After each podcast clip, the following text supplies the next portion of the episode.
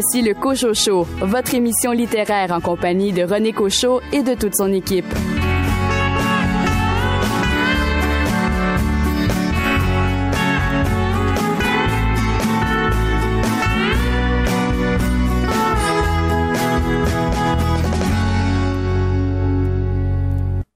Bien le bonjour tout le monde, ici René Cochot. Au nom de toute l'équipe de votre émission littéraire, nous vous souhaitons la bienvenue pour ces deux heures consacrées à la littérature d'ici.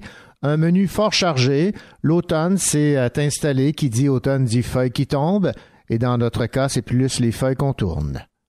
Au cours de la prochaine heure, vous aurez l'occasion d'entendre l'entrevue que m'a accordé l'auteur Roch Carrier, bien heureux de savoir que son célèbre livre illustré Le chandail de hockey sera réédité. Recarnier qui me disait que son livre s'est vendu à plus de 300 000 exemplaires. Donc, euh, à ne pas rater cette entrevue.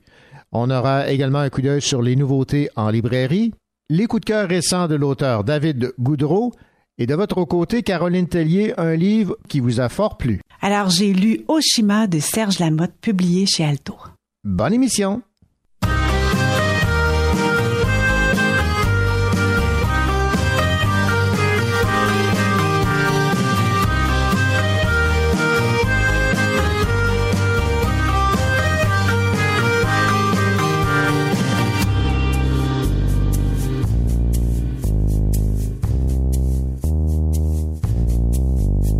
En maths, je suis une bête, pas besoin de travailler.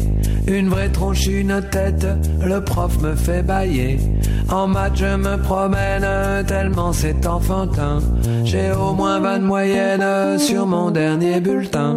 Te voir à la piscine m'a donné une idée. Comme tu es une copine, peut-être que je peux t'aider. Si une hypoténuse, c'est un mot qui sonne. Sinus et cosinus, si pour toi c'est l'hébreu. Pour moi c'est très facile, ne te sens pas gêné. Passe à mon domicile demain dans la journée. Mes parents sont pas là, ils sont à la cambrousse.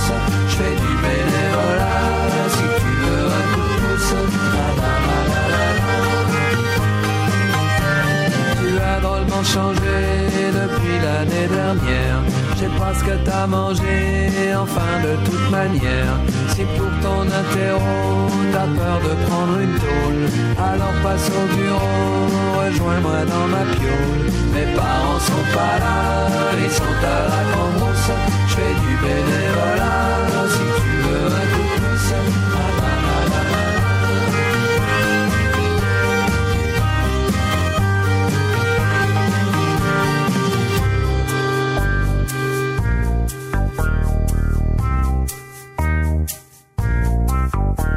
En maths, je suis une bête, mais je cache mon talent.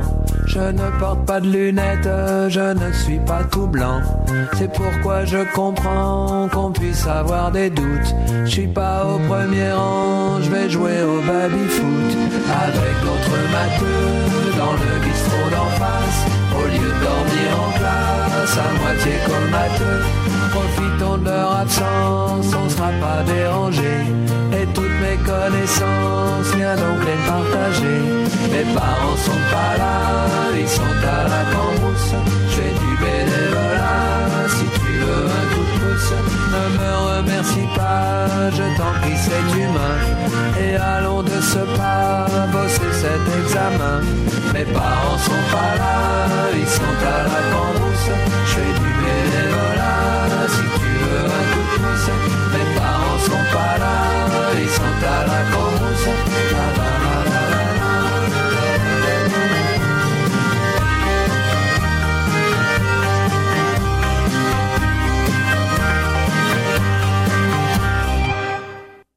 Alors qu'il ne reste plus que 14 secondes à jouer en troisième période, Maurice Richard avec 10 passes de Blake et Masdell.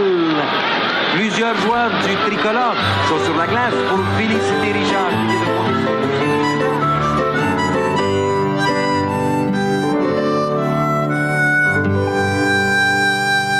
Je me souviens très bien de l'hiver de 1946. Nous portions tous le même uniforme que Maurice Richard. L'uniforme bleu, blanc, rouge des Canadiens de Montréal, la meilleure équipe de hockey au monde. Tous, nous peignons nos cheveux à la manière de Maurice Richard. Et pour les tenir en place, nous utilisions une sorte de colle.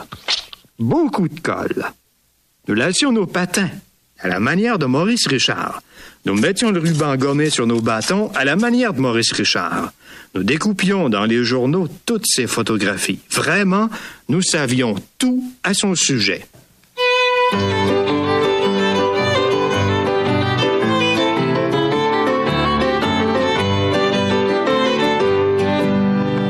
Ce que l'on vient d'entendre, c'est un extrait d'un film d'animation réalisé par l'ONF en 1980, basé sur le chandail de hockey écrit par l'auteur Recarrier en 1979.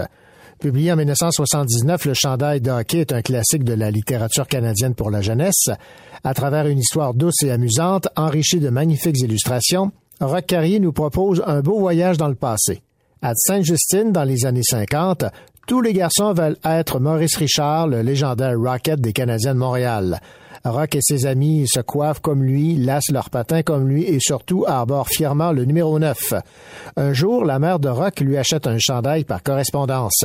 À la livraison, le garçon constate avec consternation que celui-ci est aux couleurs des Maple Leafs de Toronto, les ennemis jurés de son club préféré.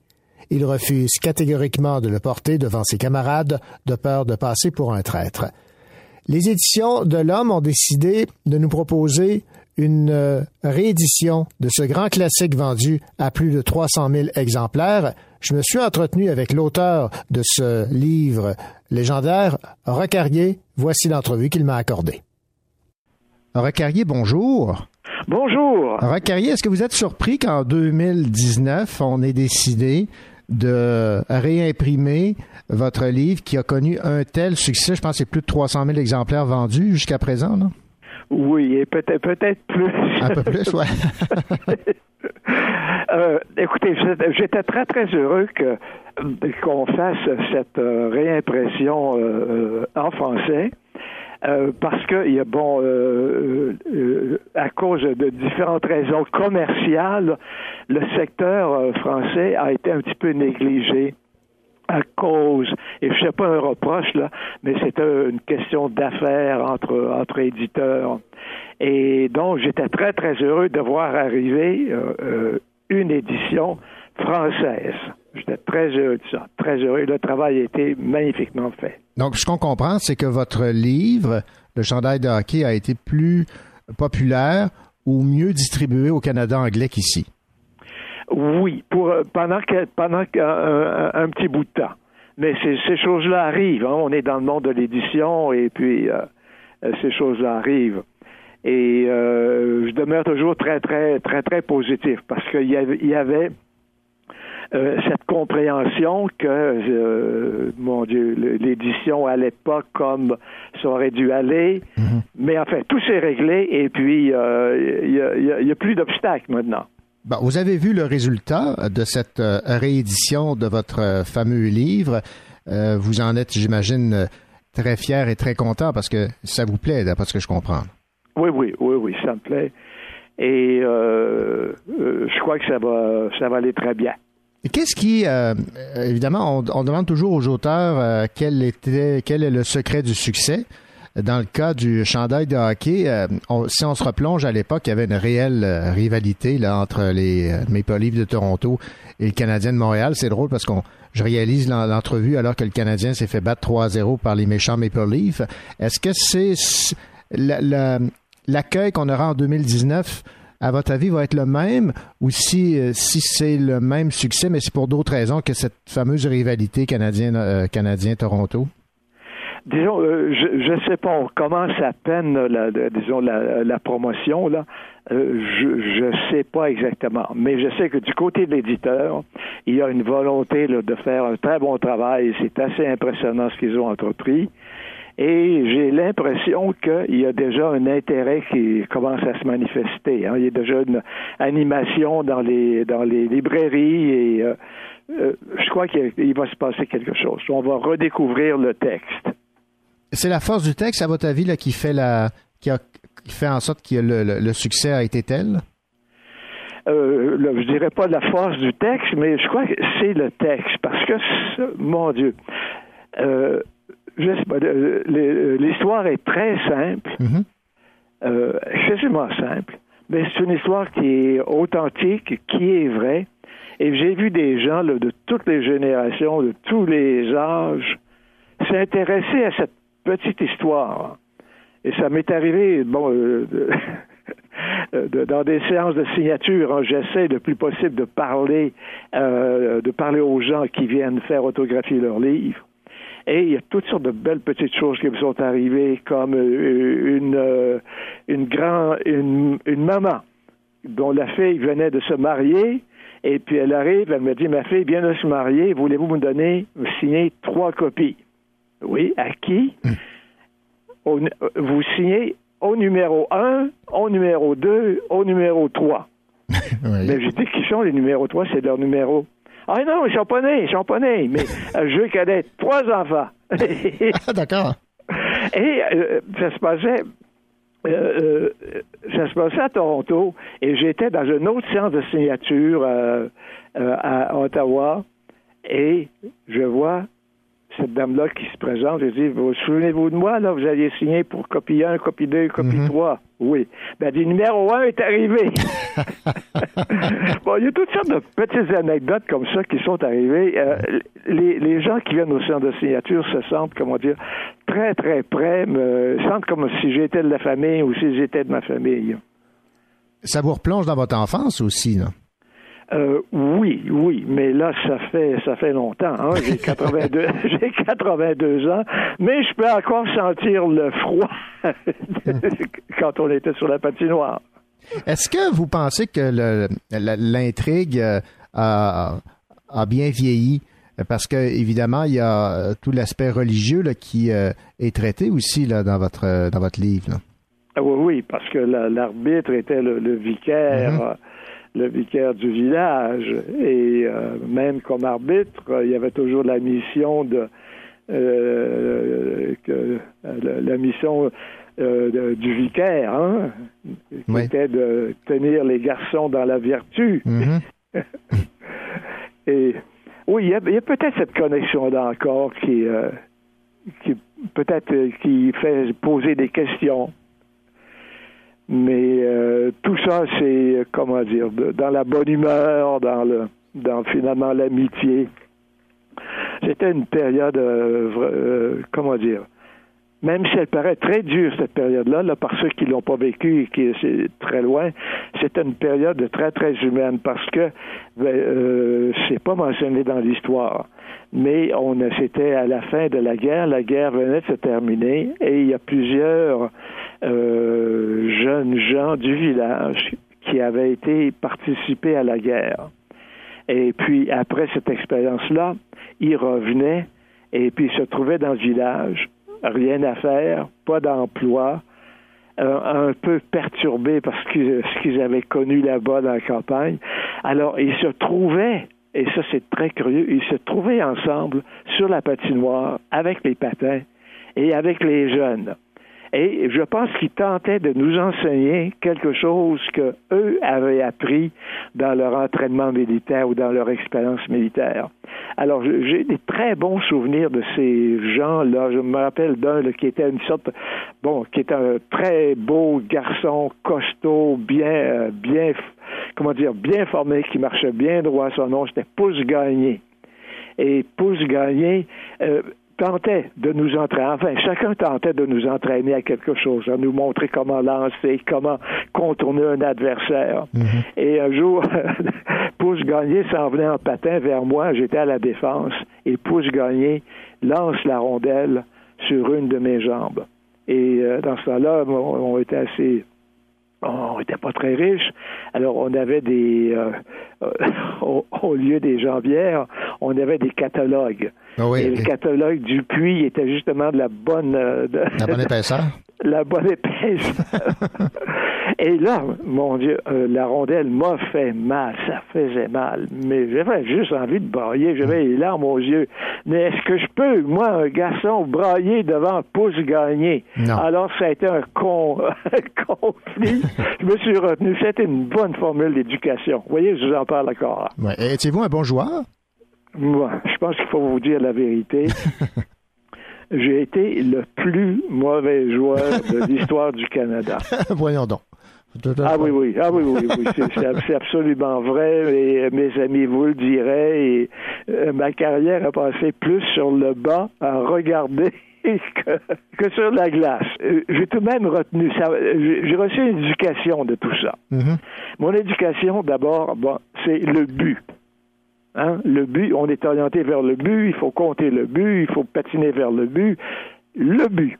Et puis ça, dans ma carrière professionnelle, ça, ça m'a aidé beaucoup d'être, comment dire, orienté sur le but. Alors jamais je me demande, oh, qu'est-ce qu'il faut faire, tout ça? Le but est défini. Je sais où je m'en vais. Je sais comment je vais arriver au but. Je sais qu'il faut prendre des moyens pour aller au but. Je sais qu'on peut aller au but directement ou avec des détours. Alors ça, ça m'a beaucoup. c'est- drôle que je dise ça, mais ça m'a beaucoup, beaucoup, beaucoup euh, formé.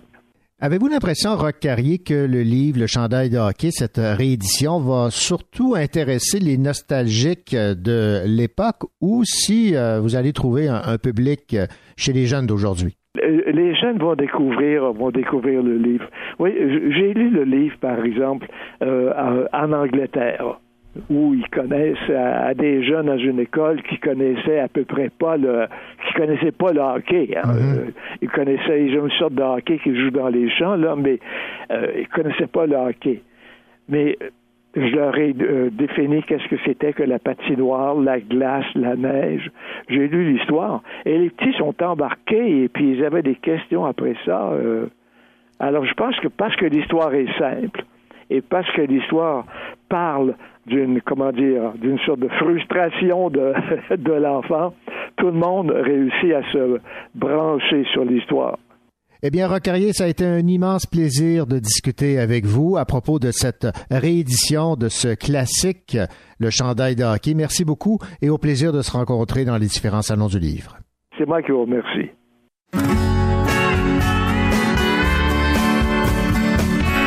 Ici Annika Parence, éditeur, et vous écoutez le Cocho avec René Cocho.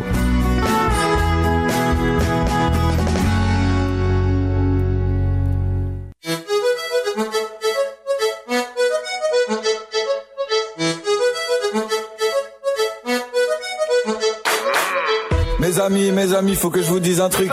À vous les haters, les fachos, les sucreurs de sucre. Le message est assez simple en vérité. Vous êtes tous cordialement priés d'aller vous faire aimer. Allez bien,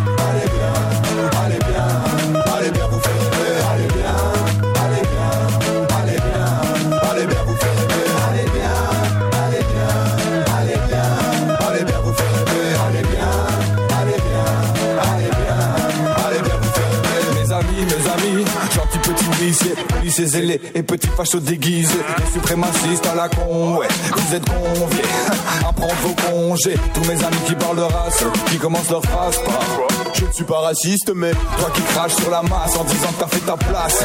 Et on sait tous que tes pistons, les flammes sont sous wallon et pas l'antifoncé. Allez bien, allez bien, allez bien. Mes amis religieux qui veulent à tout prix me sauver. Allez bien, allez bien, allez bien. Mes potes capitalistes qui à force n'ont plus d'amis. Allez bien, allez bien, allez bien. Avec mon voisin homophobe, allez vous faire aimer. Allez bien vous faire aimer. Allez bien, allez bien, allez bien, allez bien,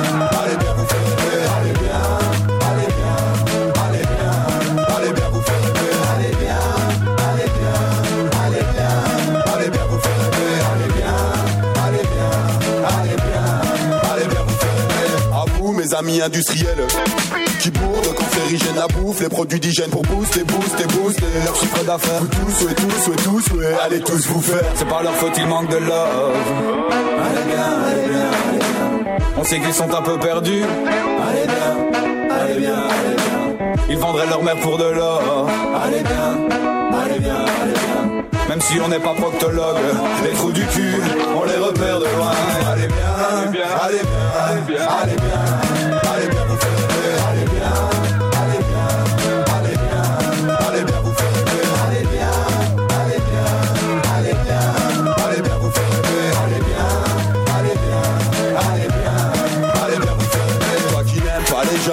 chante. Toi qui gères mon argent, allez, chante qui enfermes des gens innocents alléchante. Tu sens cette odeur alléchante. Mon ami Charles Mich Mich alléchante. Mon pote Théo Franck Franck alléchante. Mes amis qui voudraient noyer tous les immigrés. Allez venez on va chanter. Allez bien, allez bien, allez bien. Les copains King John et Donald. Allez bien, allez bien, allez bien. Les potos Bayer et Total. Allez bien, allez bien, allez bien À tous les passeurs de pommade. Allez bien, allez bien, allez bien. Vladimir Poutine. Allez bien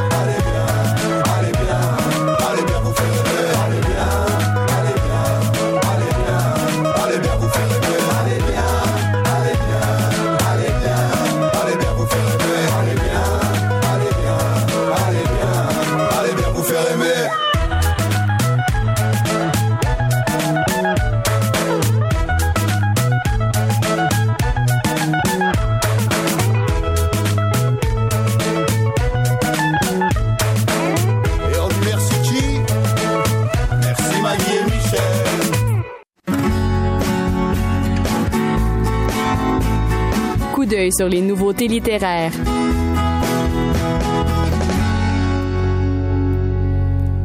Les nouveautés sont très nombreuses cette semaine en librairie. Notons Ma tête, mon ami, mon ennemi de Florence Menet et Alain Labonté aux éditions du Très Carré.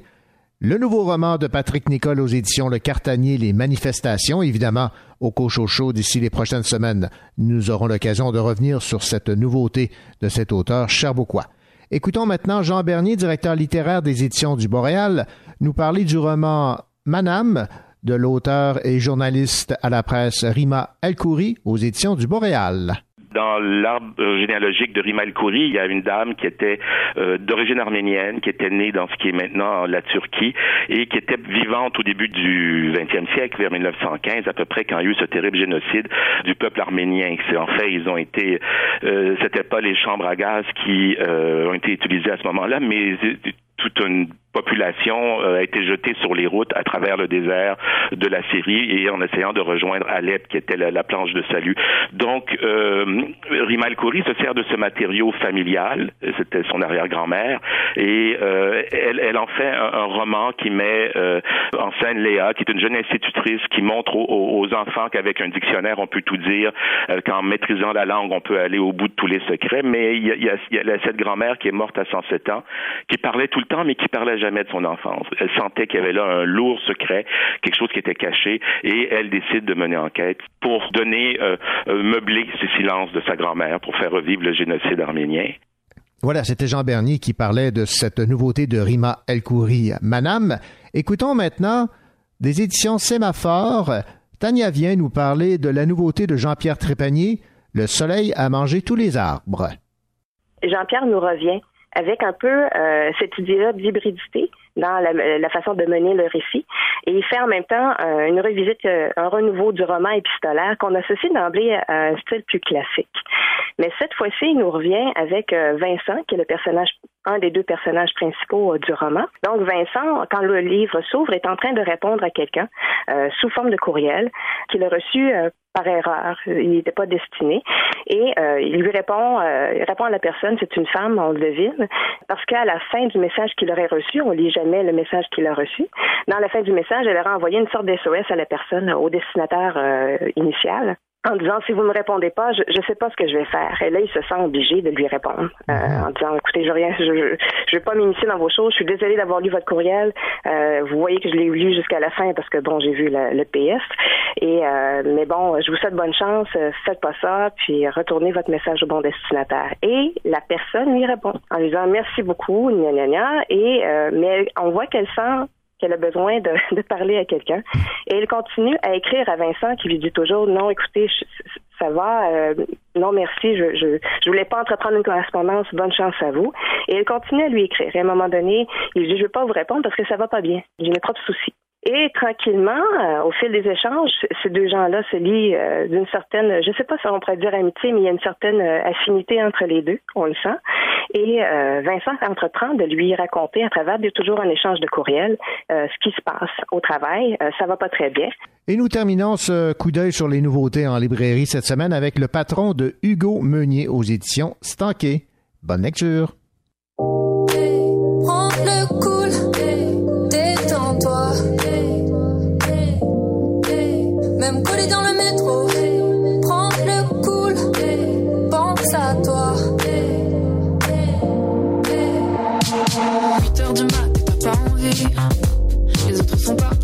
c'est toi le boss de ta propre vie.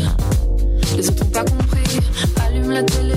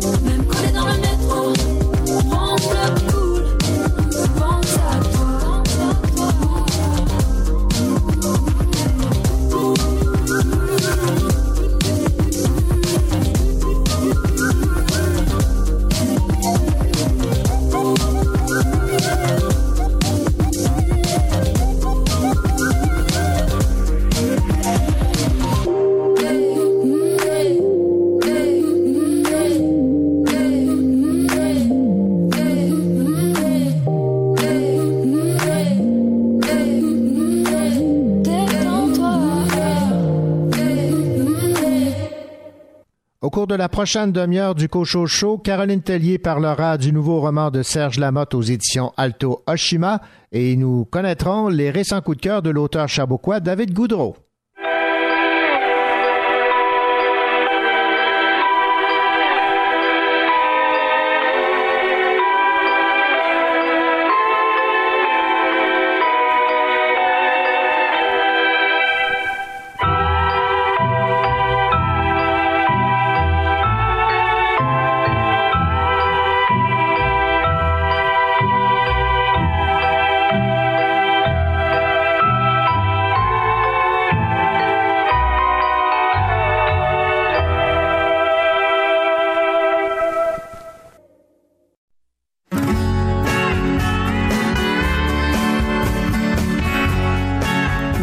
le Cochocho en compagnie de René Cochot, votre rendez-vous littéraire.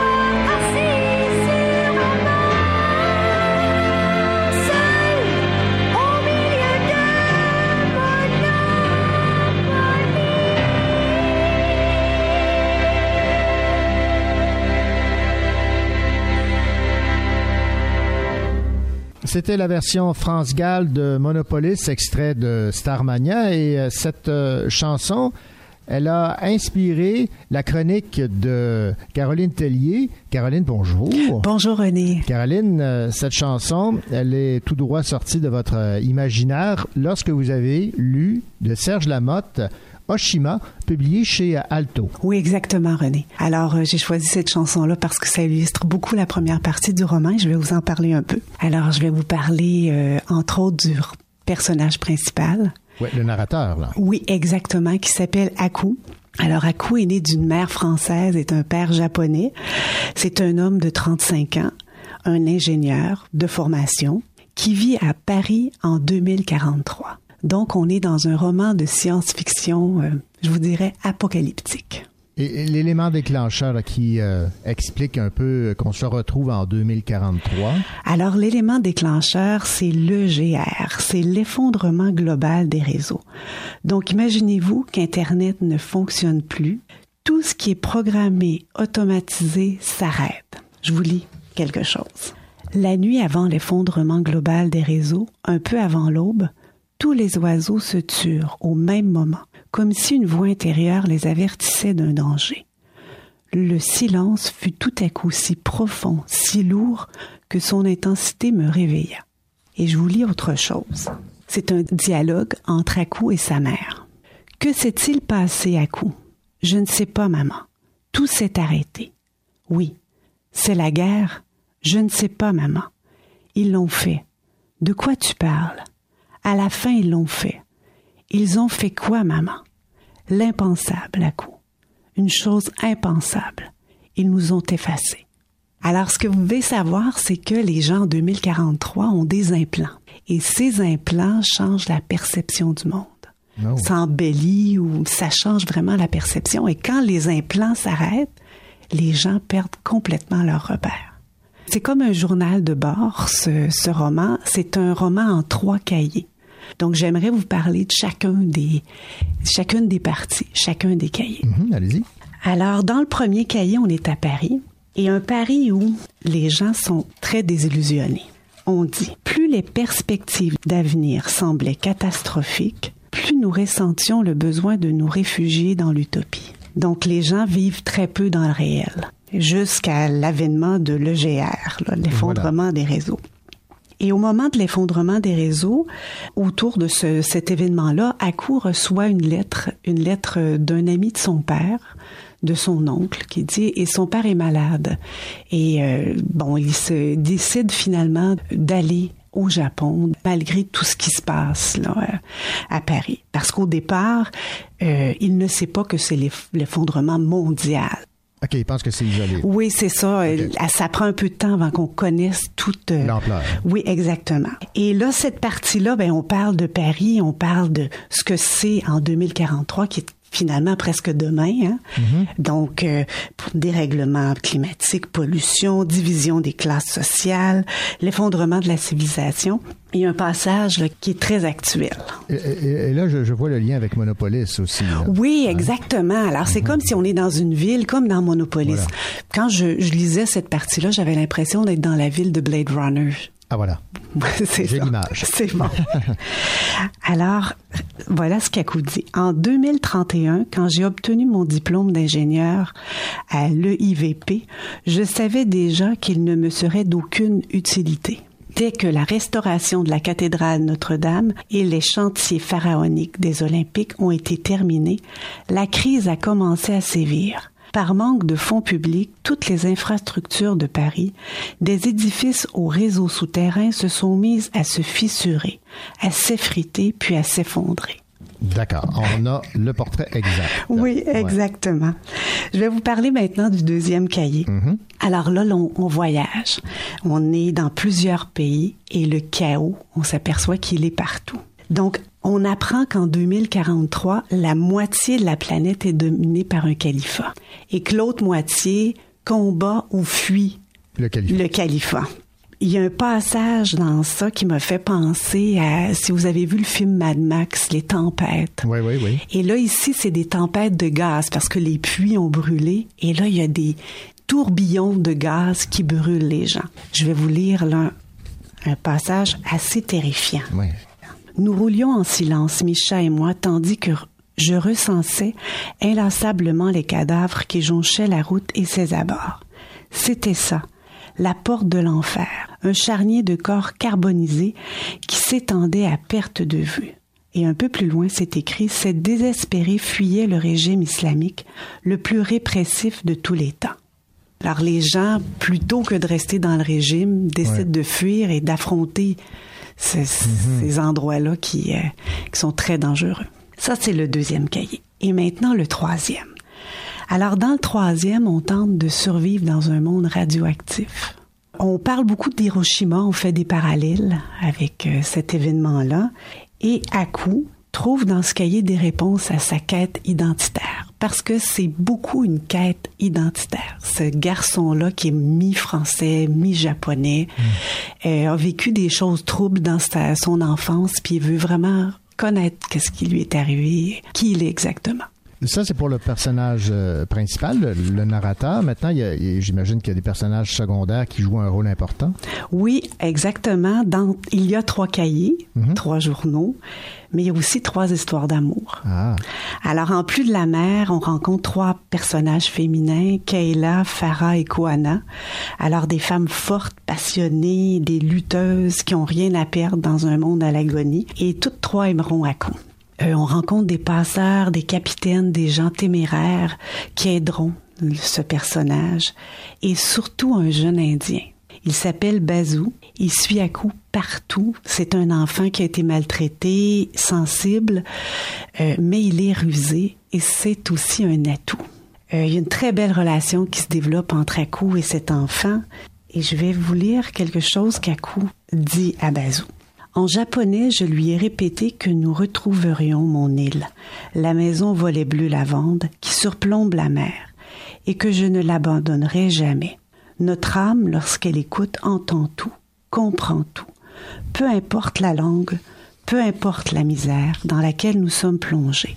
C'est un mystère auquel il suffit de consentir pour voir s'ouvrir les portes de la perception, celles de la parole du cœur qui sont aussi celles du cœur de la parole. Tout ce que vous avez lu jusqu'à présent m'a beaucoup plu. C'est un, un- je pense que on se trompe pas si vous dites que ce livre et la plume de Serge Lamotte vous a plu. Oui, ah oui, j'ai j'ai aimé, j'ai aimé les trois cahiers, j'ai aimé comment c'est écrit, c'est simple et le personnage d'un coup, le fait qu'il est il est très serein, très pacifique, très empathique et c'est étonnant qu'il réussit à faire toute cette route, mais on comprend qu'il est pacifique. Euh, C'est beau. Un roman de science-fiction qui a, bon, vous avez compris que c'est parfois dur, il y a un peu d'horreur, Ouais. mais parce que ce personnage-là est tellement doux, ça passe bien. C'est très, très agréable.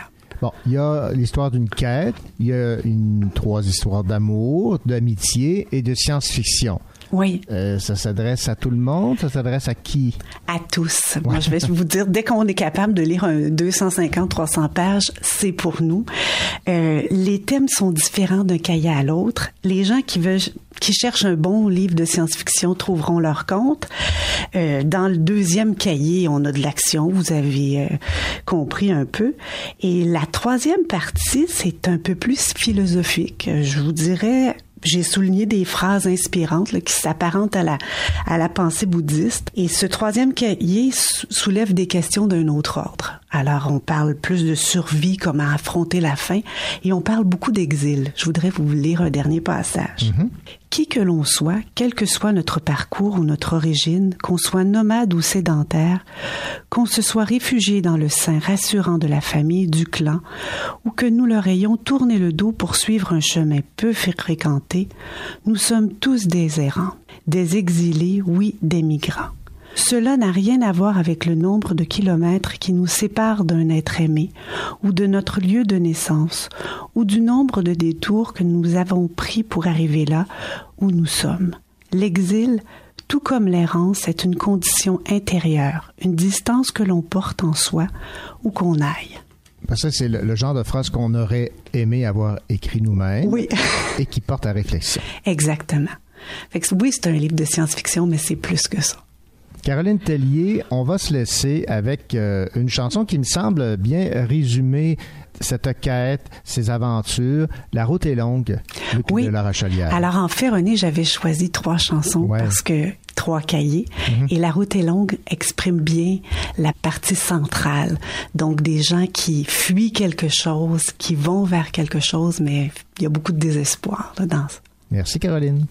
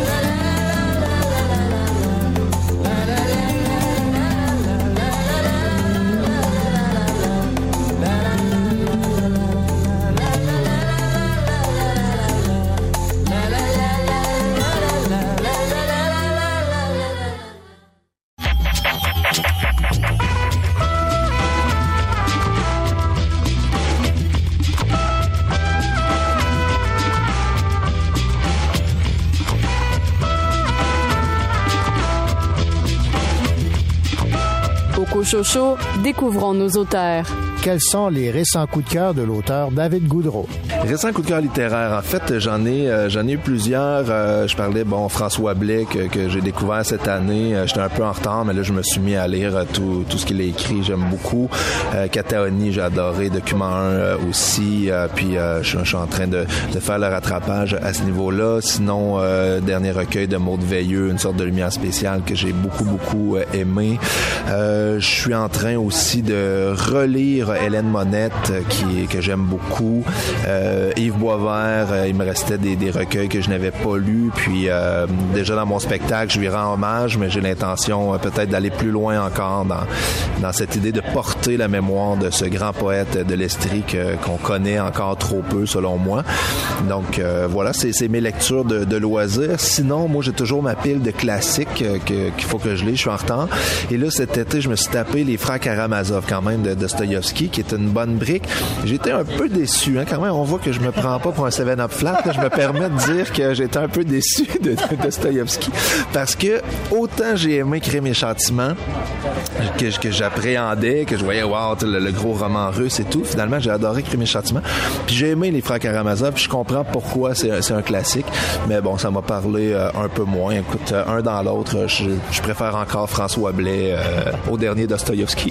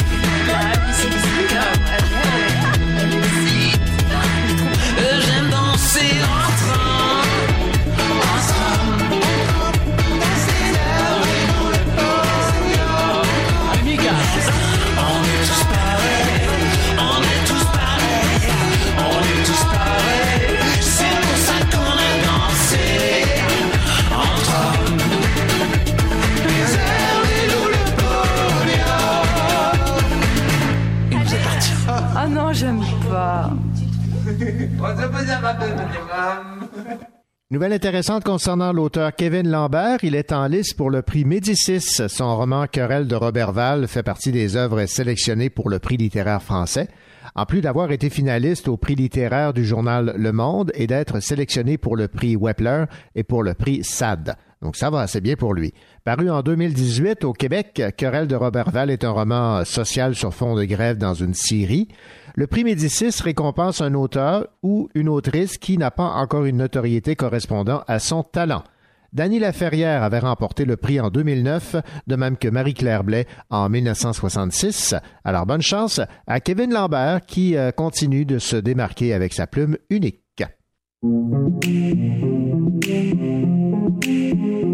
Comme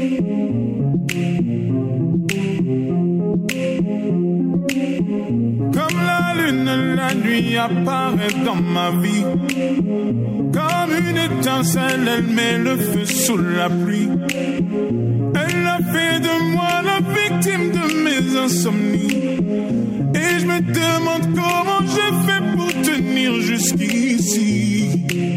Et si jamais je m'en vais, mais tu iras où, où, où? Si jamais je m'en vais, ça me rendrait. eh, eh, eh. Si jamais tu partais, mais tu iras où, où, Si jamais je m'en vais, ça me rendrait. eh. Si jamais tu partais. Sometimes the moon hides in the clouds so high above me. Her beauty veiled beyond my glances. And every morning leaves me wondering if she loves me still. I roll the dice and take my chances. I roll the dice and take my chances. Mais tu iras où, où, où Si jamais je m'en vais ça me rendrait si jamais tu partais. Mais tu iras où, si jamais je m'en vais? Ça me rendrait si jamais tu partais. Just like the rain, she plants a flower in the desert of my heart. Kill it with us in the sunlight. As the hours pass, I pray returning to me. A lonely shadow in the moonlight. A lonely shadow in the moonlight. Mais tu iras où, où, où si jamais je m'en vais? Ça me rendrait eh, eh, eh. si jamais tu partais. Mais tu iras où, où, si jamais je m'en vais? Ça me rendrait si jamais tu partais. Et derrière chacun de tes pas, je suis là, mais tu ne me vois pas. C'est où, tu ne me vois pas? C'est où, mais je suis là? Derrière chacun de tes pas, je suis là, mais tu ne me vois pas. C'est où, tu ne me vois pas? C'est où, mais je suis là? Comme la rose rouge qu'elle a posée sur ma poitrine. J'ai prié de peur qu'elle s'envole et ne s'abîme. Elle a fait de moi la victime de mes insomnies. Et je me demande comment j'ai fait pour tenir jusqu'ici. Et si jamais je m'en vais, mais tu iras où, où, où? Si jamais je m'en vais, ça me rendrait. Si jamais tu partais, mais tu iras où, où, où? Si jamais je m'en vais, ça me rendrait. Si jamais tu partais, mais tu iras où, ça me rendrait. Mais tu iras où,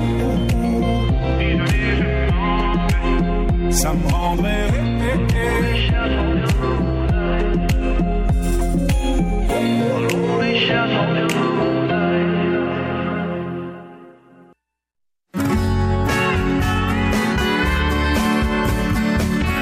Voici la deuxième heure du Cochocho, votre rendez-vous littéraire en compagnie de René Cochot et de toute son équipe. Au cours des 60 prochaines minutes, nous jetterons un coup d'œil sur euh, la liste des finalistes des prix des libraires jeunesse avec rediffusion d'extraits d'entrevues que m'ont accordé les finalistes Geneviève Piché pour 25-1, Véronique Drouin pour Rivière au Cerf-Blanc et euh, Webster pour Olivier Lejeune, le premier esclave noir au euh, Canada. Un entretien avec Olga Duhamel qui va nous parler de ce fameux roman Querelle de Robert Val de Kevin Lambert qui euh, fait partie de la deuxième sélection du prix Médicis. Quant à vous, Louis Gosselin, un roman policier a retenu votre attention cette semaine. On va parler du dernier roman de Christine Brouillette, Dans son ombre. Et de votre côté, André Jacques, un roman d'une auteure de Sherbrooke. Oui, Mylène Gilbert Dumas. Alors, le livre de Judith. Bonne deuxième heure.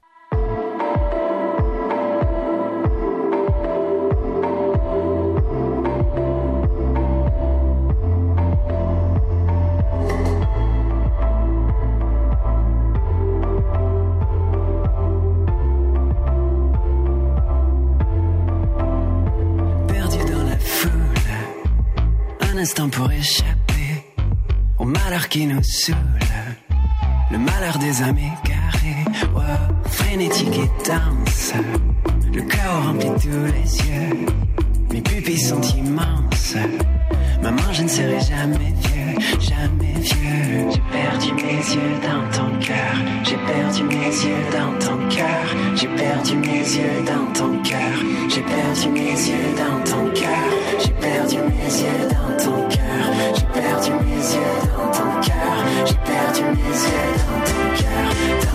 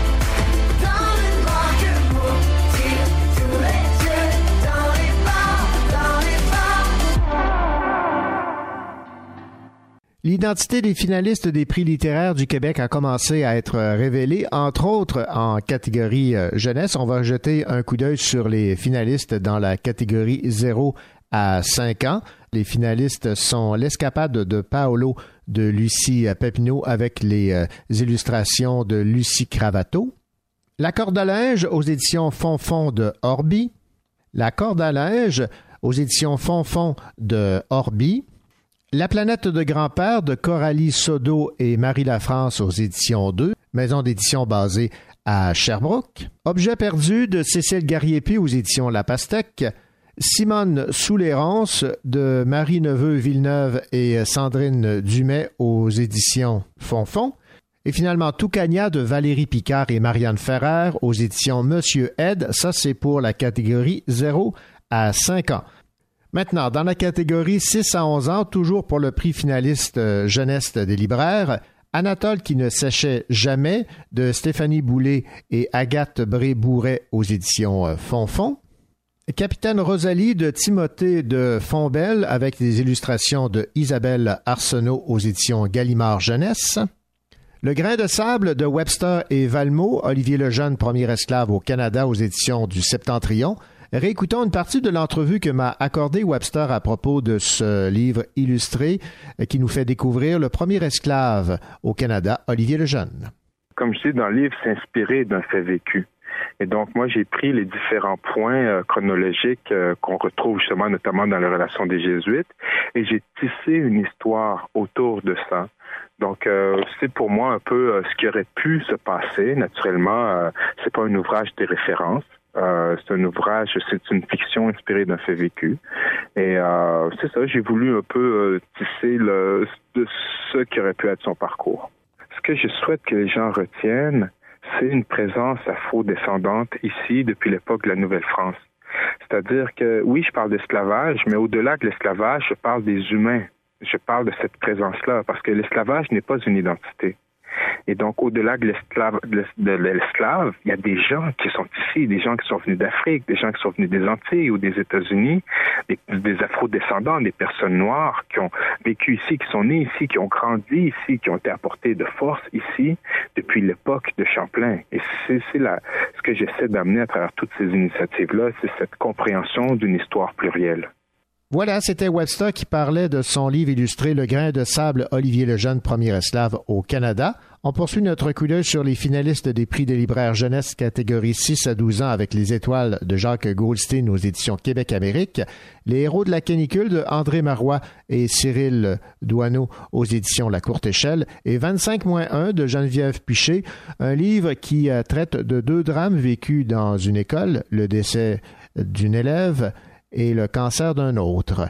Celle-ci m'a expliqué avoir écrit son livre à partir de faits vécus dans une école. Les enfants qui ont vécu ces drames-là, euh, ce sont des anciens élèves à qui je n'enseigne plus au moment où c'est arrivé. J'ai collaboré avec les familles euh, qui m'ont confié beaucoup de, souvenirs, qui m'ont partagé la façon dont ils l'avaient vécu. Donc, je me suis inspirée de, ce qu'ils m'ont raconté et puis de mon expérience d'enseignante, parce que dans le roman, il y, a, deux points de vue. En fait, il y a celui de l'enseignante, qui est une des narratrices, et il y a celui d'une petite fille de la classe. Donc, je me suis glissée dans la peau d'une enfant qui assiste, qui vit, euh, qui vit dans cette classe-là, qui, qui est secouée. Euh, moi, j'ai pas vécu euh, la mort, la maladie grave d'un enfant euh, de façon proche. Donc, le seul lien que j'avais, c'était celui avec mes élèves. Donc, euh, je me suis, je me suis placée d'un point de vue où j'étais capable de me mettre dans la peau du personnage. J'aurais pas pu être plus près que ça. Donc, celui d'une enseignante. C'est mon métier. Donc, j'étais capable d'imaginer euh, ce que j'aurais vécu si au moment même où j'enseignais, cet enfant-là euh, euh, mourait subitement. Et la même chose pour la, la maladie grave, c'est des enfants quand même que, auxquels j'étais attachée parce que je les avais accompagnés pendant toute une année. Voilà, c'était Geneviève Piché qui parlait de son roman jeunesse 25-1. Maintenant, dans la catégorie 12 à 17 ans, les finalistes des prix des libraires jeunesse sont André Marois pour À une minute près, François Gravel, Comment je suis devenu cannibale, Lucie Bergeron pour Dans le cœur de Florence, André Marois et Julien Castagnier pour Moi, c'est Tantal, Véronique Drouin pour Rivière aux Serres Blanches chez Québec Amérique. Réécoutons L'extrait de l'entrevue que m'a accordé Véronique Drouin à propos de ce roman d'horreur, Véronique explique ce qui l'attire tant dans les romans d'horreur. Je dirais que c'était probablement un exutoire parce que quand j'étais euh, petite, là, quand j'étais jeune, la, petite enfance, j'étais un enfant qui avait peur de tout qui était anxieuse, angoissée, euh, euh, j'avais peur vraiment là euh, juste pour dire, là, je me couchais le soir, puis j'avais une petite chaîne en or, là, puis je, remontais mes couvertes jusqu'à mon menton parce que j'avais peur que quelqu'un vienne m'étrangler. Donc, j'avais vraiment peur. Et euh, vers l'adolescence, euh, on dirait qu'en écoutant des, films d'horreur, ça m'a un peu insensibilisée. Donc, j'étais disons, ça, ça m'a un peu euh, permis de faire face au, monde euh, extérieur qui peut parfois être cruel. Donc, euh, c'est pour ça que j'ai eu comme un intérêt vers l'horreur. Puis mes premières histoires que j'ai j'ai écrit à l'âge de 14 ans, c'était de l'horreur. Moi, mon rêve, c'était d'être une auteure de livres d'horreur. C'est parce que j'aime beaucoup explorer la, la psyché humaine. Puis à travers l'horreur, on peut vraiment aller au bout des gens, au bout de leurs émotions.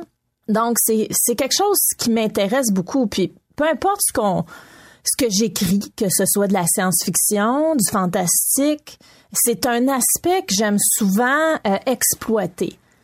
Donc, euh, c'est un peu ça mon, mon histoire d'amour avec l'horreur. Voilà, c'était un extrait de l'entrevue que m'accordait Véronique Drouin à propos de son roman Rivière au cerf-blanc. Et on termine ce coup d'œil sur les euh, finalistes catégorie 12 à 17 ans des Grands Prix jeunesse des libraires avec le roman Vivre grand de Joanne Jarry. Ben, bonne chance à tout le monde.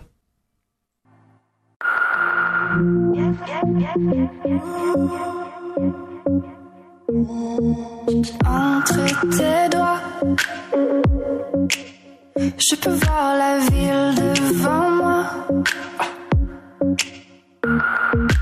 Dernier étage, d'ici elle a 2000 visages.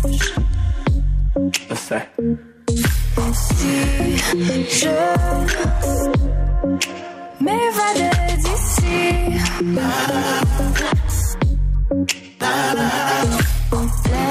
Laisse-toi emporter aussi.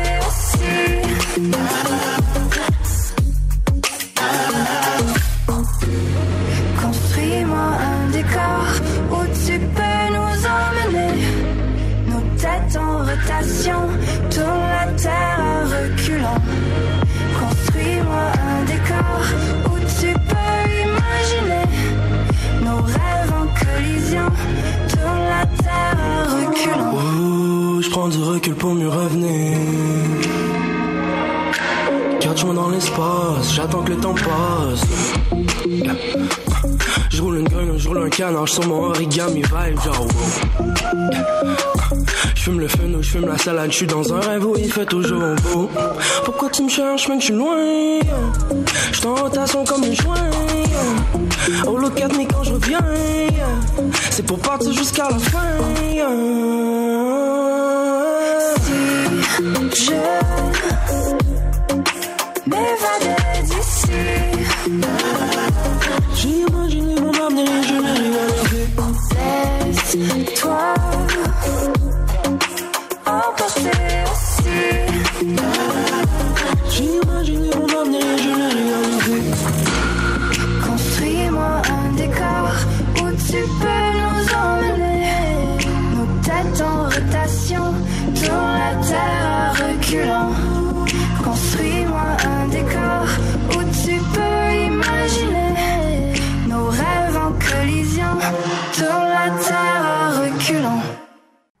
Continuent à très bien se dérouler pour l'auteur Kevin Lambert et son roman Querelle de Robert Val.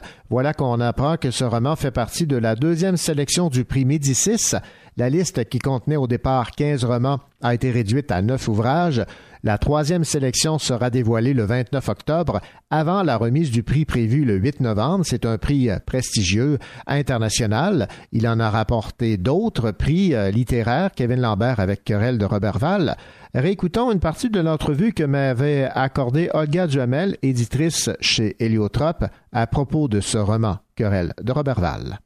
Querelle de Robertval, le sous-titre de, ce roman-là, c'est Fiction syndicale. Parce que c'est l'histoire d'une grève à la série du, à la série du lac. Alors, on va suivre les grévistes, les ouvriers de la série. Et à un moment, la narration va basculer du côté du boss, Brian Ferland, qui va finir par mettre ces grévistes en lockout. Et là, le roman va prendre un tour assez étonnant et brutal. Il faut quand même peut-être dire à quel point Kevin Lambert, c'est quelqu'un qui sait écrire des histoires où on n'est pas dans le réalisme. Lui, il aime beaucoup Quentin Tarantino, pour vous dire. Alors, d'une certaine manière, on n'est pas loin de Tarantino. Des fois, quand la grève va prendre un tour euh, étonnant, ça va tomber dans, dans la violence. Ils vont se battre à coups de batte de baseball, entre grévistes et scab, etc. Alors, on sera fixé le 8 novembre à savoir si Querelle de Robertval remportera le prix Médicis.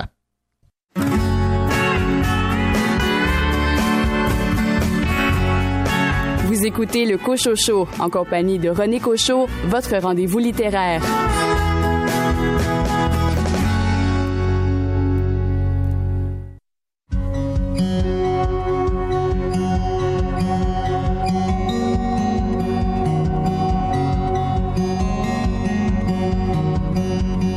Entre ceux qui dorment debout et ceux qui rêvent d'éveiller.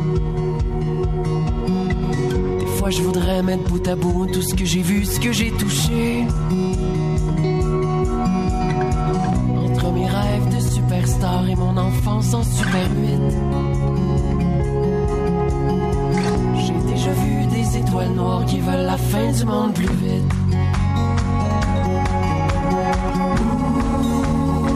Penses-tu qu'on peut ensemble faire de la lumière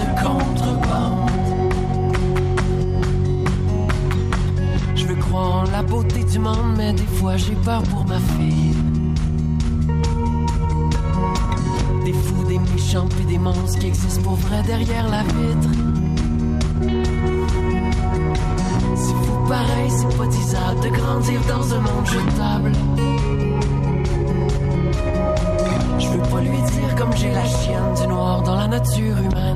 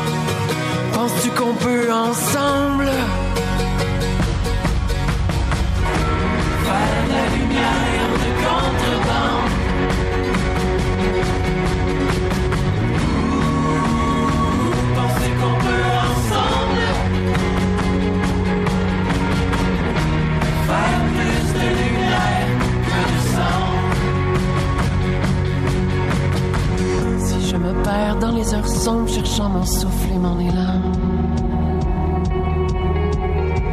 Pourrais-tu retrouver mon ombre et ma lumière en filament?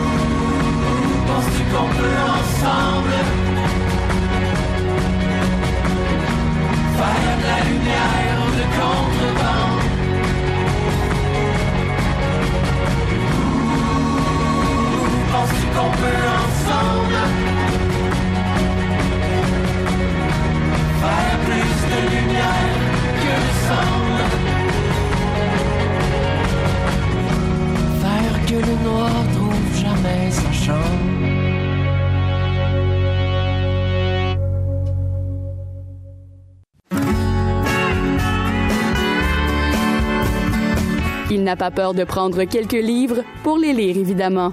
Louis Gosselin.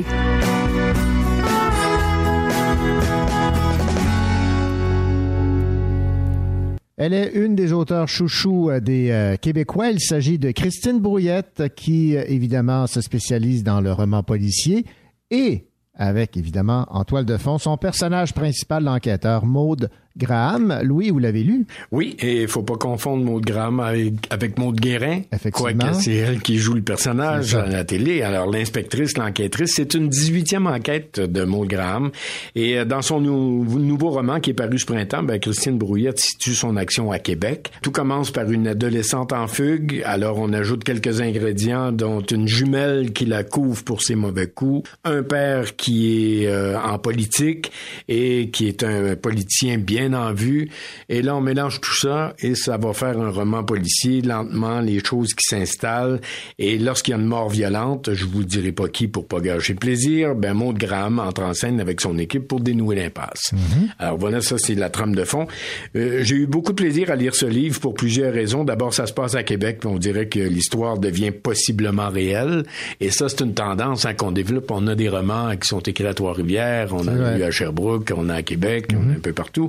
Et euh, moi, je trouve ça très, très bien parce qu'on s'approprie les lieux très rapidement. Absolument. Je me souviens quand j'ai écrit les premiers romans, euh, l'action se passait à Paris dans, dans, dans un roman jeunesse et je me souviens, j'allais voir Internet pour regarder les cartes, les noms de rues et tout ça Ouais. pour dire où ça se passait, mais j'y étais jamais allé, supposons, là, dans une ville européenne.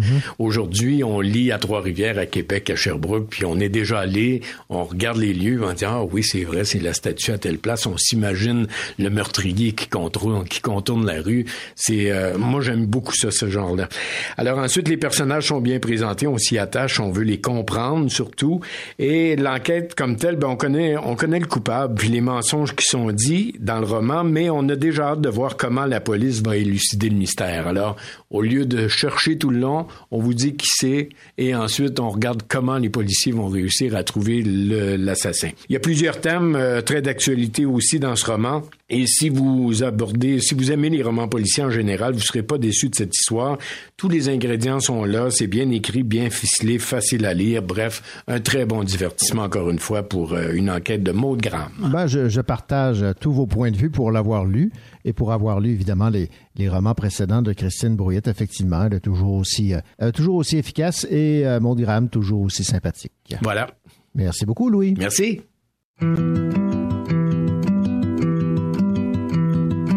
Et si je n'ai pas d'enfant, alors c'est quoi Alors c'est quoi? Et si je n'ai pas d'amant, alors c'est quoi Alors c'est quoi? Si je suis seule dans la vie, c'est quoi la vie C'est quoi la vie? Si je perds tous mes amis, alors c'est quoi Alors c'est quoi? Lâche, je sport. Fais-toi-en pas. Ça Si je fais rien de ma vie, c'est quoi la vie, c'est quoi la vie? Si je meurs et qu'on m'oublie, alors c'est quoi, alors c'est quoi?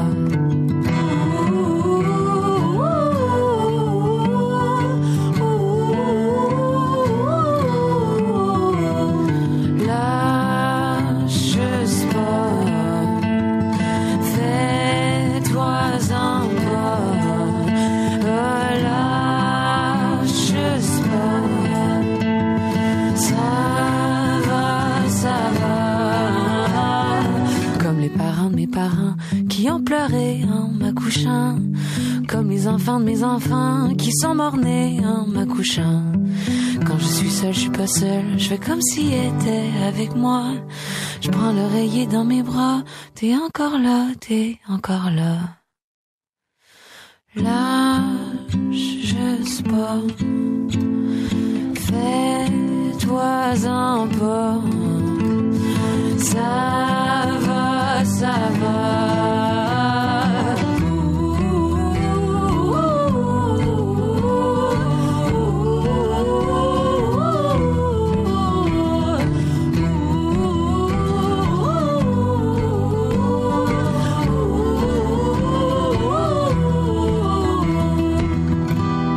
voudrais aimer,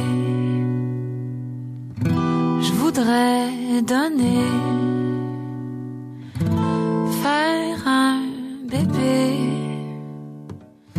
je voudrais tomber en amour.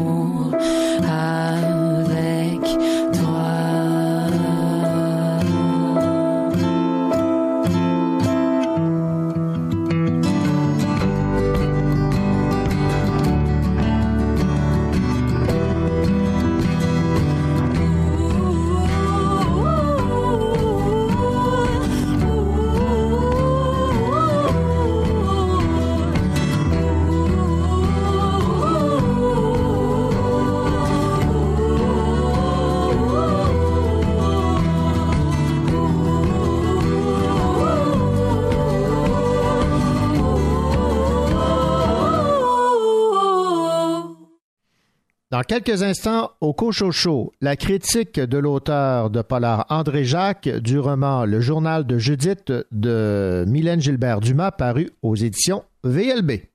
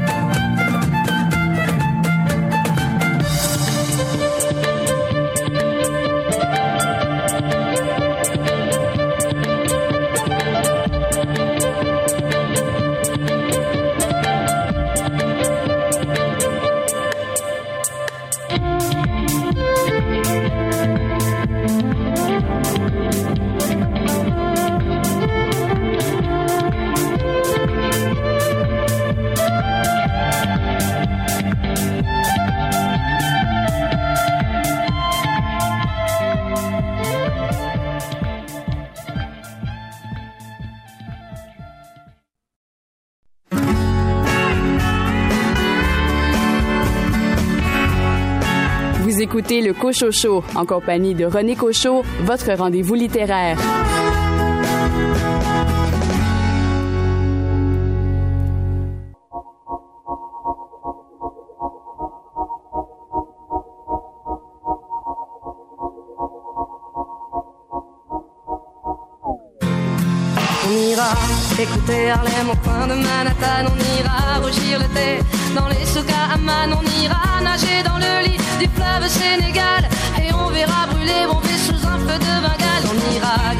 En dessous de Kyoto, on ira sentir Rio au cœur de Janeiro. On lèvera nos yeux sur le plafond de la chapelle Sixtine et on lèvera nos verres dans le café Pushkin. Ah, Oh, quelle est belle notre chance aux mille couleurs de l'être humain, mélangées de nos différences à la croisée des destins. Vous êtes les étoiles, nous sommes l'univers. Vous êtes un grain de sable, nous sommes le désert. Vous êtes mille pages et moi je suis la plume. Oh, oh, oh, oh, oh, oh. Vous êtes l'horizon et nous sommes la mer. Vous êtes les saisons et nous sommes la terre. Vous êtes le rivage et moi je suis l'écume. Oh, oh, oh, oh, oh. On dira que les poètes n'ont pas de drapeau. On fera des jours de fête autant qu'on a de héros. On saura que les qu'il y a des reines Autant qu'il y a de femmes, on dira que les rencontres font les plus beaux voyages. On verra qu'on ne mérite que ceux qui se partagent. On entendra chanter des musiques d'ailleurs et l'on saura donner ce qu'on a de meilleur.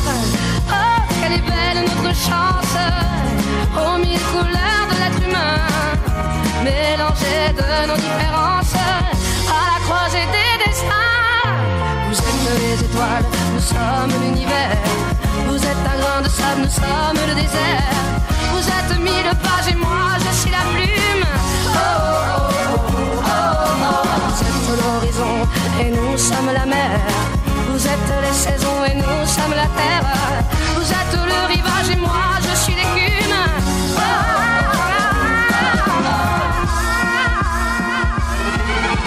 Vous êtes les étoiles, sommes l'univers. Vous êtes un grain de sable, nous sommes le désert.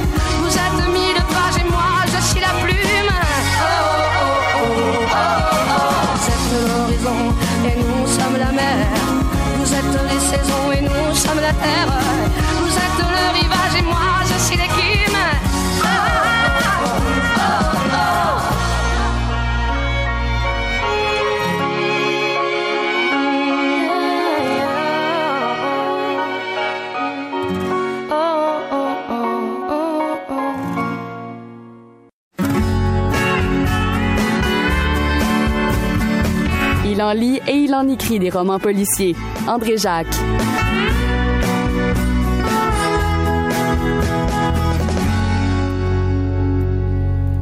André Jacques, cette semaine, un livre d'une auteure bien établie de Sherbrooke. C'est Mylène Gilbert Dumas et vous allez nous parler de son plus récent roman, le livre de Judith publié aux éditions VLB. Oui, un très très très bon roman. Euh, moi, je dirais que c'est celui que je préfère de.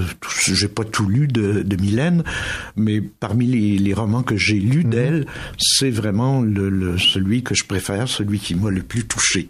Alors, c'est vraiment une intrigue complexe, comme je les aime d'ailleurs. Oui, c'est vrai. Plusieurs niveaux de récit, plusieurs personnages qu'on suit euh, à travers des, des époques différentes et tout ça. Puis même derrière, enfin, les quatre euh, lignes de récit, euh, il y a même une toile de fond derrière ça, là, une toile de fond médiévale qui se passe en 1285 euh, dans une petite ville de la petite ville de Cordes dans le sud de la France et qui est l'histoire de Rixande de Foix euh, qui est une cathare, une digne dame cathare qui fuit l'Inquisition pour pas être torturée, pas livrer les secrets. Donc elle incarne déjà bien euh, dès le prologue l'esprit de résistance et on verra que ce sera le thème central de tout ce roman-là. Donc le roman se, se structure en quatre strates. Le premier niveau, c'est euh, le niveau de Virginie, qui est un peu l'alter ego de l'auteur, euh, qui est un pers bon euh, une écrivaine qui vit euh, dans les cantons de l'Est et tout ça. Alors euh, Virginie est chargée par un riche américain qui s'appelle Norman Saxby de faire des recherches et d'écrire un livre sur la tante de Saxby qui s'appelait Emily Anne Saxby, mais qui va prendre le prénom d'Émilienne, personnage qui est disparu et sans doute morte dans un camp de concentration pendant la guerre de 39-45.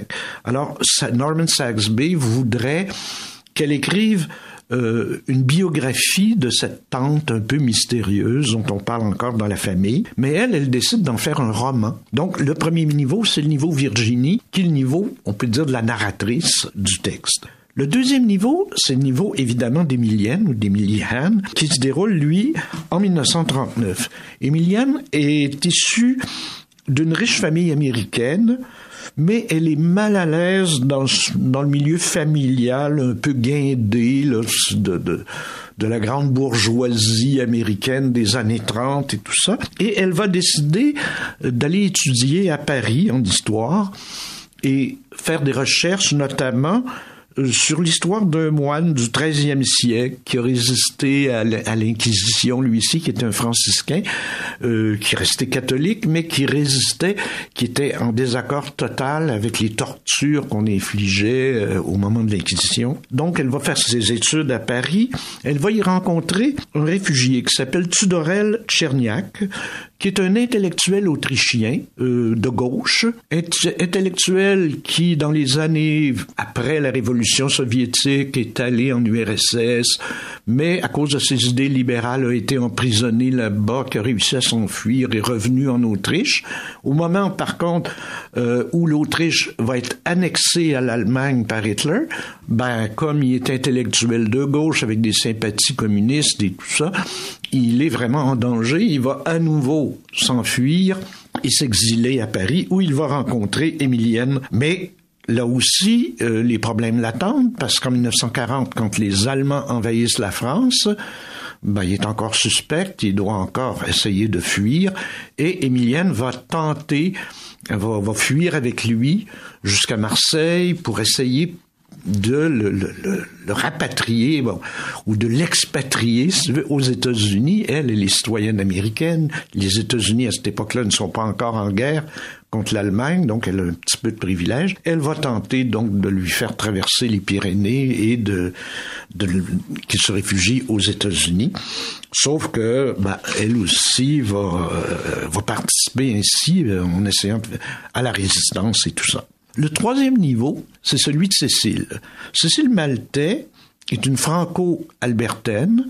Elle va être recrutée par les services secrets britanniques qui vont l'amener au camp X, qui était un camp qui, avait jamais existé, qui était le camp où on formait les agents secrets, qui était situé au nord d'Ottawa. D'ailleurs, euh, curiosité, euh, dans ce camp X, euh, un des espions qui a été formé là s'appelait Ian Fleming.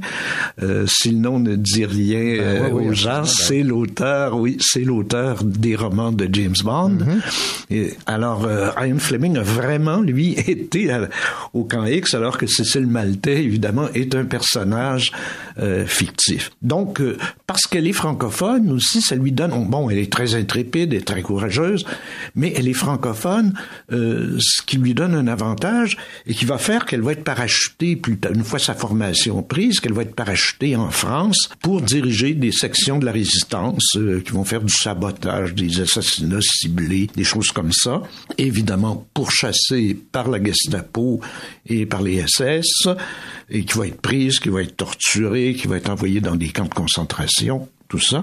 Donc, euh, le niveau Cécile, euh, le troisième niveau, c'est celui-là. Quatrième niveau, c'est celui de Andrew Yates. Andrew Yates est un pasteur euh, de l'Église progressiste du Canada. Il va héberger un jeune réfugié irakien sans papier qui est rentré illégalement au Canada, où il qui essaie de rejoindre sa famille et tout, et il va lui accorder le refuge dans son église. Alors le refuge est une vieille tradition chrétienne euh, qui date du Moyen Âge, même peut-être d'avant, où euh, quand quelqu'un était poursuivi et qui se réfugiait dans une église, les, les autorités civiles n'avaient pas le droit d'aller l'arrêter dans un lieu de culte. Donc euh, il va tenter comme ça de protéger euh, ce jeune Irakien. Alors, on le voit, lui aussi incarne une forme de résistance à une autorité plus ou moins juste, euh, presque violente dans plusieurs cas. Alors voilà pour ce roman assez passionnant. Alors on le voit, le livre de Judith, c'est une intrigue palpitante, un roman complexe.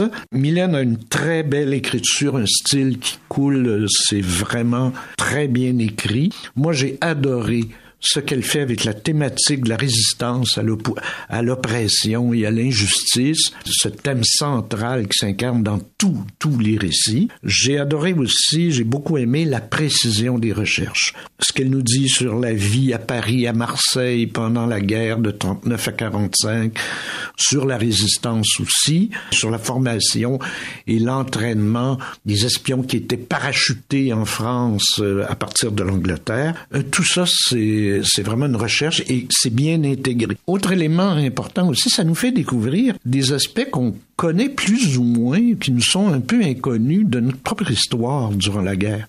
Donc, euh, en conclusion, un roman palpitant, l'intrigue complexe, avec d'ailleurs ce que, ce que j'aime bien, une fin ouverte qui pourrait laisser croire qu'il y aura une suite. En tout cas, on l'espère.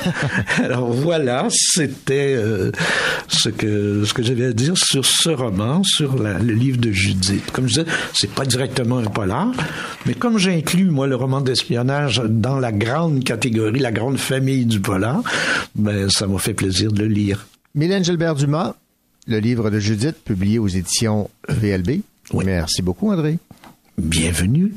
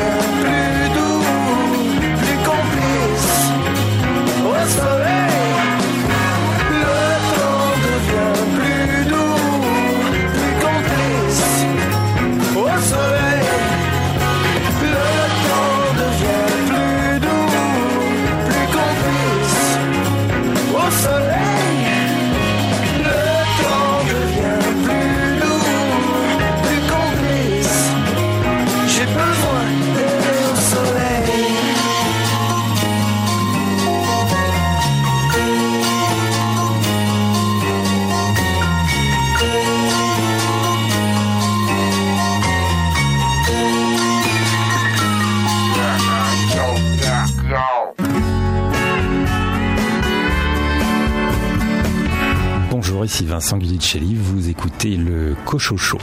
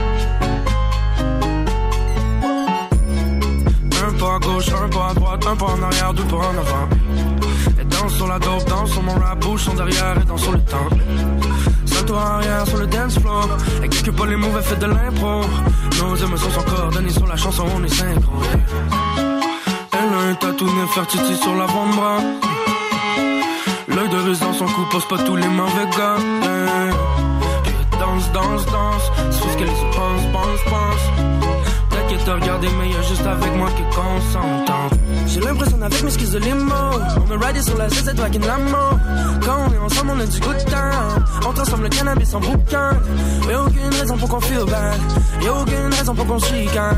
Baby, baby, viens qu'on. Au final, s'amuser c'est vital. Debout sur la piste de danse, c'est sur le tempo. Je la regarde, puis je la prends par les hanches, je suis son super héros. On consomme nos émotions, yeah baby t'es ma dope. Laisse-moi m'approcher, laisse-moi t'embrasser, mi amor. Déjame besarte. Déjame besarte, ay, ay. Déjame besarte, Bésame, besarte, sonríe. Yeah, yeah, yeah, viens tant qu'on rigole. Yeah, yeah, yeah, oui à tes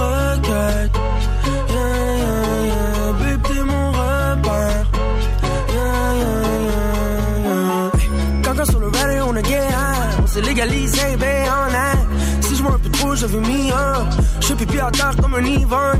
Tic tac, tic tac, tactique, pas plus vite fait. J'espère que la vie me back. Ça serait temps que je me prenne une pause Kit Kat. Je me quand je fais une petite nappe. Mais ça, mais besarte. Yeah, je crois en toi, même si je suis athée. Si quelqu'un me fait chier, je l'envoie balader. S'il faut que je protège, je fais du karaté. On oublie la soirée d'hier, Elle ressemble déjà à la prochaine. 40 jours en 52 semaines. On sait suivre le rythme, dans nos veines. Debout sur la piste de danse, je suis le tempo.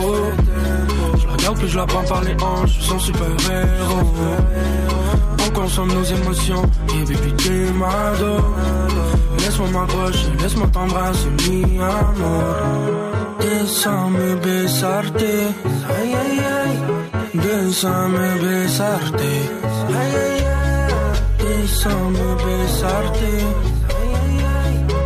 Déjame besarte, ay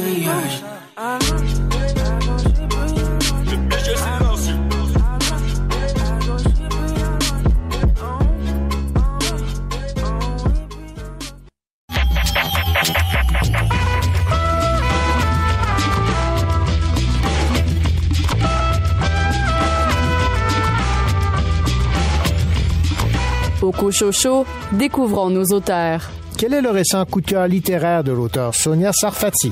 C'est euh, Ouvrir son cœur de Alexis Morin. J'ai adoré ce livre-là. J'ai, euh, fait une entrevue avec elle et je me dis, oh, elle doit être hyper intellectuelle et tout ça. Et oui, on a parlé édition, on a parlé livre, on a parlé super-héros, on a parlé euh, intelligence artificielle, on a parlé d'un tas de trucs. Mais ce livre-là m'a, rejoint. Puis tout le propos féministe qu'il a, sans être splashé puis surligné, tout ça, j'ai, j'ai vraiment, vraiment beaucoup aimé ça. J'avais commencé à prendre des notes, puis à la fin, tout le livre était surligné.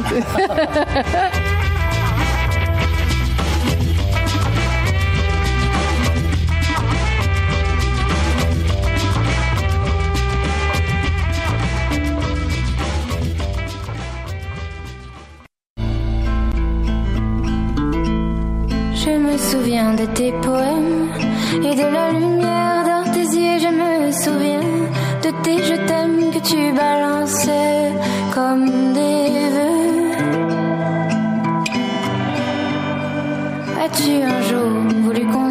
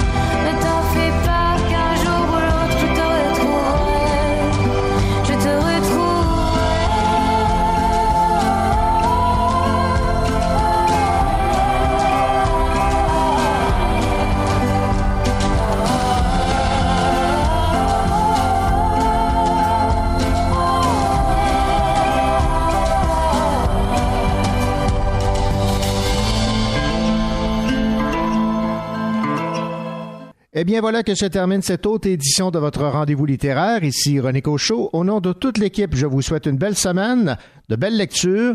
Je vous rappelle également ce rendez-vous des amateurs de lecture qui approche à grands pas, le Salon du livre de l'Estrie. J'espère vous y rencontrer.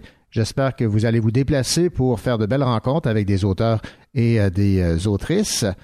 Et la semaine prochaine, vous aurez l'occasion d'entendre une entrevue avec euh, l'expert en criminologie, Jean-Claude Bernheim, qui signe Meurtrier sur mesure. Cet ouvrage revient sur le meurtre en 1990 à Val d'Or de Sandra Godette, qui n'avait que 14 ans, et sur une grave erreur judiciaire qui a coûté 24 années de prison cumulées à deux innocents, Billy Taillefer et Hugues Duguay. Le livre vient tout juste de paraître et fait l'objet d'une euh, série sur Clib Illico qui porte le même titre, Meurtrier sur mesure. Allez, à la semaine prochaine.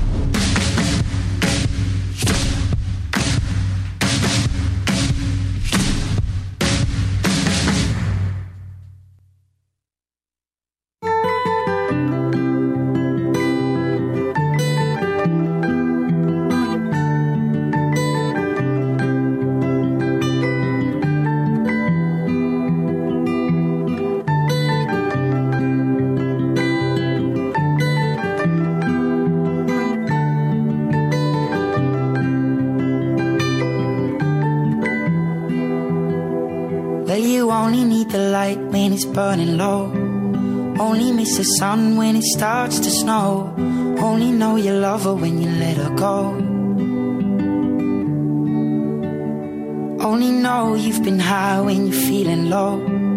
Only hate the road when you're missing home. Only know you love her when you let her go. And you let her go.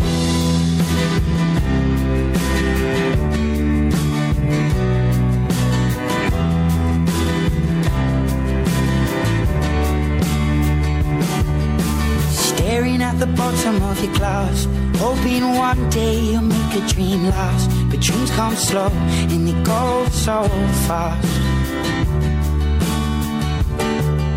You see it when you close your eyes. Maybe one day you'll understand why everything you touch surely dies. But you only need the light when it's burning low. Only miss the sun when it starts to snow. Only know you love her when you let her go.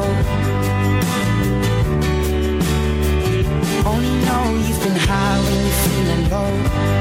Only hate the road when you're missing home. Only know you love her when you let her go. Staring at the ceiling in the dark. Same old empty feeling in your heart. Cause love comes slow and it goes so fast. You see her when you fall asleep? But never to touch and never to keep. Cause you loved her too much and you dive too deep. Where you only need the light when it's burning low. Only miss the sun when it starts to snow. Only know you love her when you let her go. Only know you've been high when you're feeling low. Only hate the road when you're missing home. Only know you love her when you let her go. And you let her go.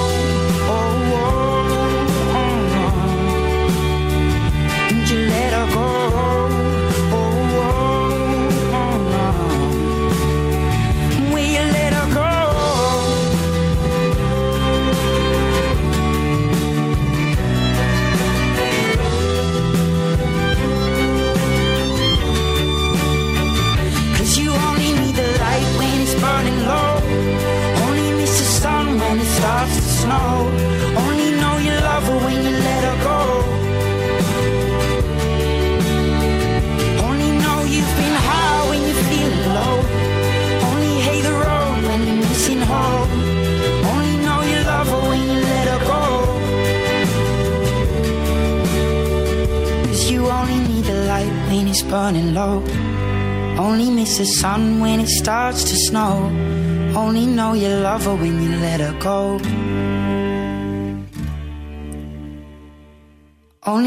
Know you've been high when you're feeling low.